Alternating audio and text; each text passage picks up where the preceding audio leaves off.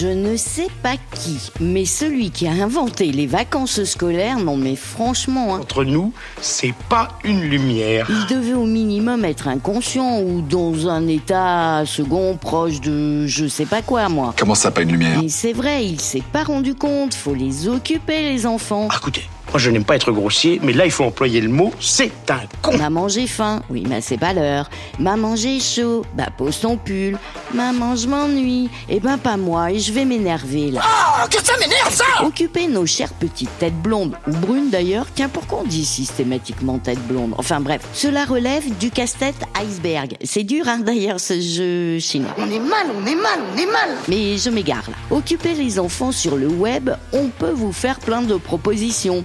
Lire un livre, bah non, il sait pas lire. Faire des recherches sur les Romains, bah ils sont fous des Romains. Ranger une pièce de la maison, ça, ça serait pas mal. Euh, mais non en fait. Appeler des copains, ah non, on a dit stop avec le portable. Nettoyer sa chambre, eh ben même pas dans mes rêves, ni dans les siens d'ailleurs. Bon allez, autre chose, vite. Il est déjà quelque part loin, loin, loin en pleine mer. Où je fais rouvrir immédiatement toutes les écoles de la Creuse. Moom.net, on y est. 30 idées d'activités ludiques et créatives. Ça, c'est parfait. Bataille de balles éponge Non, je vais avoir de l'eau partout. Dessiner un parcours créatif avec des craies? Oui, mais non, pas dans ta chambre. Allez dehors, mais va jouer dehors. On est mal, on est mal, on est mal.